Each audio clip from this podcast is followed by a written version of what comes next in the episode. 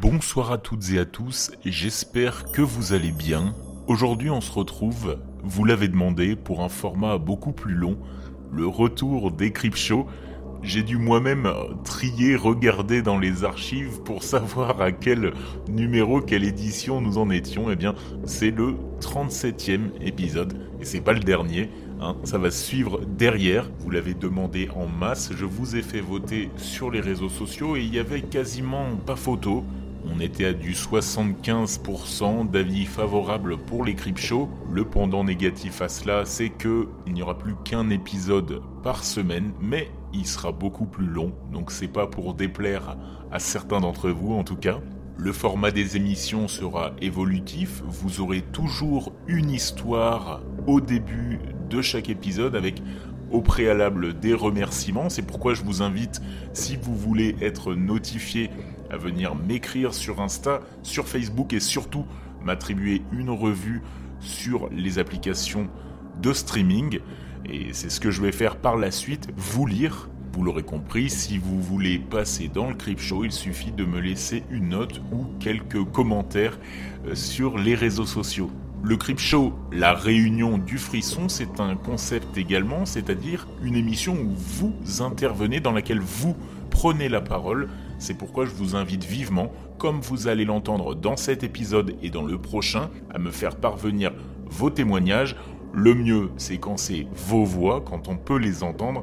On le sait, tout le monde n'est pas narrateur, mais tout le monde a une bonne histoire à partager. Alors je vous invite, comme l'auditeur de ce soir, à venir partager vos expériences dans mes mails ou sur les réseaux sociaux. Je suis le plus actif sur Instagram.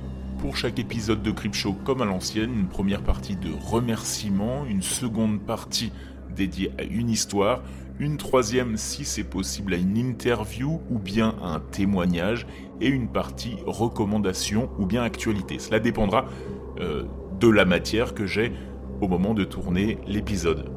Maintenant que je vous ai fait les présentations, j'aimerais souligner les avis, la première partie. Alors le premier avis, témoignage que j'ai reçu, il provient de Hazel0709 le 1er décembre 2022 sur Apple Podcast. Je le cite, une voix narratrice exceptionnelle, des histoires frissonnantes, c'est un podcast d'horreur juste excellent. Dès que je vois un nouvel épisode sortir, je me jette sur mon téléphone et à chaque fois je ne suis pas déçu, déçu pardon, continuez comme ça, bah ça fait plaisir. Comme j'avais fait la blague sur Instagram, fais attention à pas te jeter trop fort. En tout cas, ça fait super plaisir de lire ce genre de commentaires. Merci Hazel. Deuxième commentaire, celui de Victoire Princesse, qui nous dit qu'elle écoute tout le temps, dès qu'il y a un nouveau épisode aussi, qui se jette sur ses écouteurs. Décidément, tout le monde se jette et qu'elle aime énormément le podcast. Merci Victoire. Dernier remerciement, et là ça vient d'Instagram et de Facebook, c'est à une jeune auditrice, 9 ans, qui va à l'école Saint-Louis, une québécoise, on vous aime, nos amis québécois, j'aime le rappeler à chaque fois. C'est à Montréal que le podcast s'est réellement développé, c'est presque là qu'il est né. Alors c'est un plaisir de remercier Rose Mika et son papa JP qui se reconnaîtra. Si vous voulez une dédicace, vous l'avez compris, vous m'envoyez un message sur les réseaux sociaux ou par mail. Continuons ce soir à foncer tout droit vers l'horreur avec une histoire qui va nous faire flipper. Une histoire particulière, un témoignage. Alors pas d'un auditeur que j'ai glané sur internet en revanche, un véritable témoignage sur une maison hantée dans un parc d'attractions. Perso, j'ai toujours eu le flip, je vous en parlerai derrière, je vais vous la lire et je la commenterai par la suite. Depuis 12 ans, je travaille comme acteur pour une attraction locale de maison hantée. C'est vraiment sympa car j'ai l'occasion d'incarner divers personnages d'horreur et de jouer différentes scènes. Bien que les visites que nous organisons soient clairement fictives, il y a beaucoup de choses qui se passent dans les coulisses qui ne le sont pas. Je dois d'abord expliquer que le bâtiment dans lequel nous faisons ces visites est extrêmement vieux et était autrefois une école primaire. Nous avons vidé la partie du bâtiment qui contenait des salles de classe et l'avons construite selon nos désirs. C'est là que nous avons commencé à avoir des expériences bizarres. Il y a beaucoup de phénomènes que l'on peut ignorer, comme se sentir observé ou entendre des bruits de pas dans des endroits où il n'y a personne. Et puis, il y a des choses qui ne sont pas si faciles à écarter. Par exemple, un soir, un membre travaillait tout seul pour brancher notre système de son.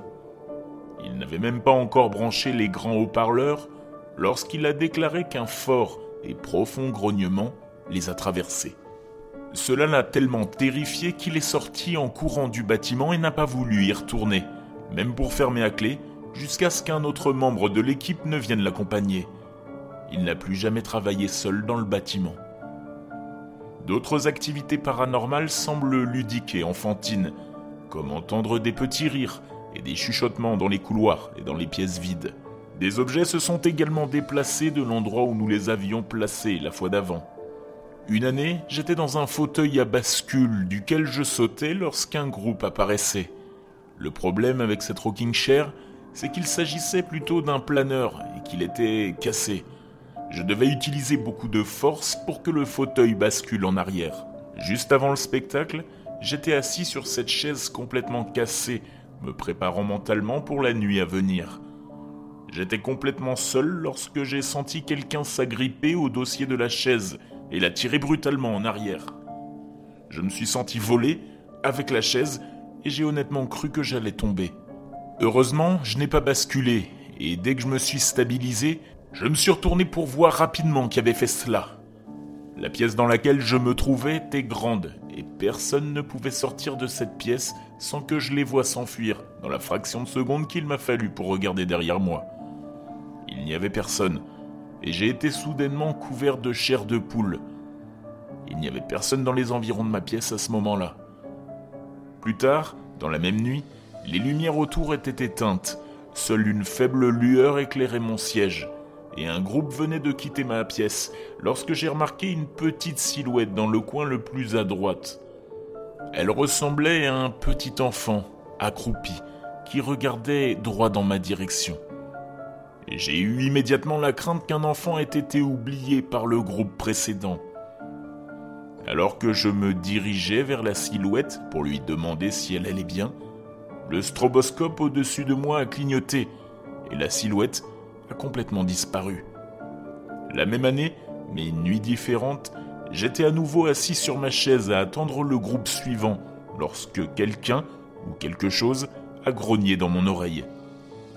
C'était si fort que mon oreille a sifflé, et quand je me suis retourné pour voir ce que c'était, il n'y avait rien d'autre qu'une pièce vide. J'ai changé de pièce l'année suivante, et je n'ai pas connu autant de phénomènes effrayants. Il n'y a pas beaucoup de choses que j'ai pu découvrir sur l'histoire du bâtiment, mais je suis tellement curieux de savoir ce qui pourrait être la cause de toutes ces bizarreries. Ça fait froid dans le dos, n'est-ce pas? Je vous le dis sincèrement, je n'ai jamais osé rentrer dans une maison hantée. Je crois l'avoir fait deux fois dans ma vie et la seconde m'a vacciné entièrement. C'était une attraction à Hollywood Studios de mémoire il y a quelques années. J'étais pourtant très grand, j'ai 28 ans, donc euh, je devais avoir 25 ou 24 ans. Et c'était l'attraction qui portait sur l'univers de The Walking Dead, une série pour laquelle je n'ai jamais dépassé la première saison. Bref, en rentrant dedans, les décors, les personnages étaient tellement bien faits que j'ai dû me séparer de ma famille à l'époque pour courir tout droit vers la sortie. Autant vous dire que personnellement, et c'est peut-être le cas à d'autres, j'attends vos témoignages en commentaire sur Instagram et sur Facebook, je n'arrive pas à décorréler l'expérience du réel, comme si les personnes pouvaient réellement m'attaquer ou les décors pouvaient euh, être réels finalement. Alors autant vous dire que c'est pas une histoire comme ça qui va nous rassurer. Je me suis d'ailleurs toujours demandé s'il était possible de recueillir des témoignages des personnes qui travaillent là-dedans, parce que ça ne m'étonnerait pas qu'ils se prennent quelques coups et de violentes insultes. Tiens, parce qu'on parle de maisons hantées, de manoirs hantés également, je ne sais pas si vous connaissez l'histoire du manoir McKinney de mémoire. Je l'ai redécouvert dans l'excellent livre de Distorsion, le deuxième volume. C'est un manoir aux États-Unis dans lequel il y a une folle liste d'attente qui est gratuite, une expérience gratuite, je voulais dire, dans laquelle vous serez soumis à des actes de torture. Alors si l'on en croit Émile et Seb dans leur livre, depuis quelques années c'est plus soft, mais il fallait signer une vraie décharge pour pouvoir y rentrer. Je vous invite à lire cette histoire parce que et découvrir l'histoire de ce manoir parce que c'est passionnant. franchement, et terrifiant également. Parce qu'on parle de terrifiant, je vous invite maintenant à découvrir le témoignage d'Aurel Sweg que vous pouvez en même temps suivre sur Instagram, un abonné qui est là depuis assez longtemps et qui, comme certains d'entre vous, et d'autres bientôt je l'espère, a décidé de franchir le pas et de m'envoyer sa propre histoire, plus qu'une histoire, un témoignage qu'il a enregistré lui-même. Petite piqûre de rappel, vous pouvez tous le faire en m'envoyant un mail, un témoignage terrifiant et également très bien narré, il faut le dire. Je vous invite à le découvrir tout de suite. Cette histoire est arrivée à un de mes cousins, enfin au fils d'un de mes cousins. Ils habitent euh, en Lorraine, vers Nancy. Ils habitent dans une très grande maison qu'ils ont fait refaire quand justement leurs enfants étaient petits, donc ils avaient une salle de jeu qui donnait sur une fenêtre. Et plusieurs fois, leur enfant disait qu'il y avait quelqu'un à la fenêtre euh, qui leur faisait des grimaces. Quand justement leurs parents jouaient avec eux euh, dans cette salle de jeu, bien sûr, ils regardaient par la fenêtre, il n'y avait rien. Et plusieurs fois, voilà, ils leur ont dit Ah, mais il y a un monsieur à la fenêtre qui nous fait des grimaces, ça les faisait un peu rigoler. C'est très étrange. Que je à plusieurs fois, donc ils ont regardé, il n'y avait personne.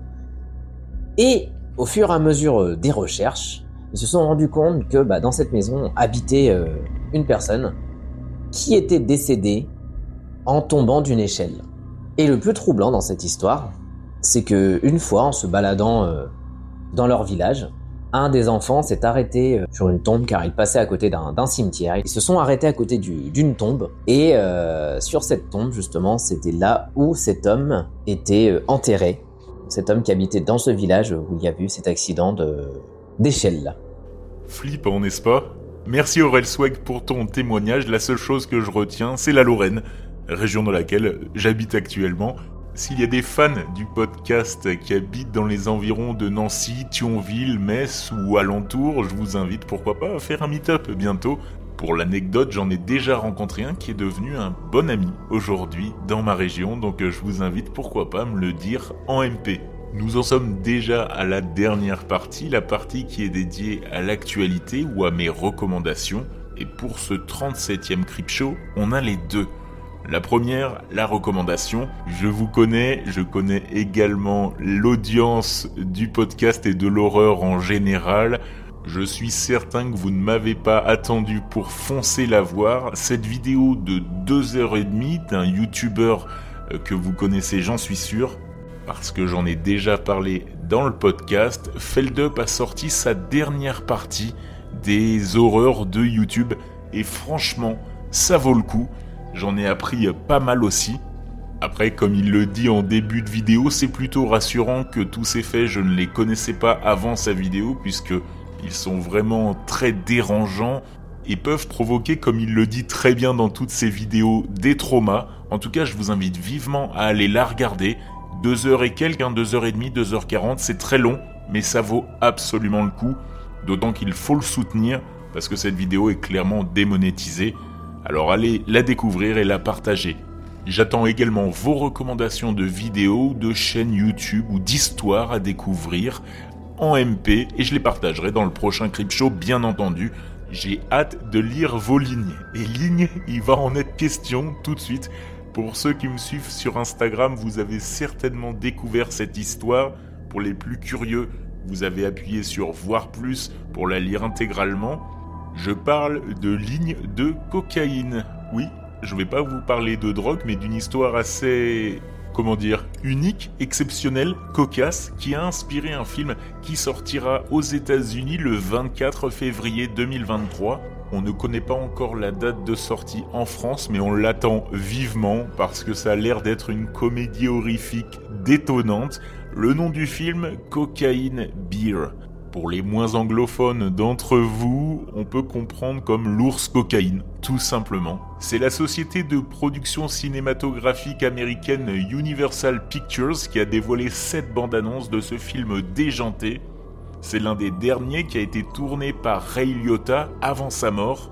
Pour info, Ray Liotta, petit point culture, il a aussi tourné Les Affranchis ou Hannibal, donc c'est du lourd. Cocaine Beer est donc un film inspiré d'une histoire vraie qui s'est déroulée il y a près de 40 ans et qui avait, vous l'avez deviné, un animal, l'ours, comme protagoniste principal. Pour vous planter le décor, nous sommes en Géorgie, dans un État des États-Unis en décembre 1985. Le corps sans vie d'un ours brun est retrouvé, inanimé. Des analyses de sang mettront en lumière qu'il avait 3 à 4 grammes juste avant de mourir, mais qu'il en avait probablement pris davantage. Lorsqu'il est découvert par les agents, l'animal est déjà mort, d'une overdose, évidemment, depuis quelques semaines. La drogue, d'où venait-elle? Bah, Elle avait plu du ciel, ou plus précisément d'un avion. En effet, l'ancien policier et trafiquant de drogue Andrew Thornton l'avait jetée en septembre avec l'intention de la reprendre un peu plus tard. Thornton s'était jeté de l'avion, mais n'avait pas eu la même chance, lui n'avait pas survécu. Son corps a été retrouvé quelques jours plus tard dans le jardin d'une maison du Tennessee voisin, avec 27 autres kilogrammes de cocaïne sur lui, trop pour le parachute qu'il avait.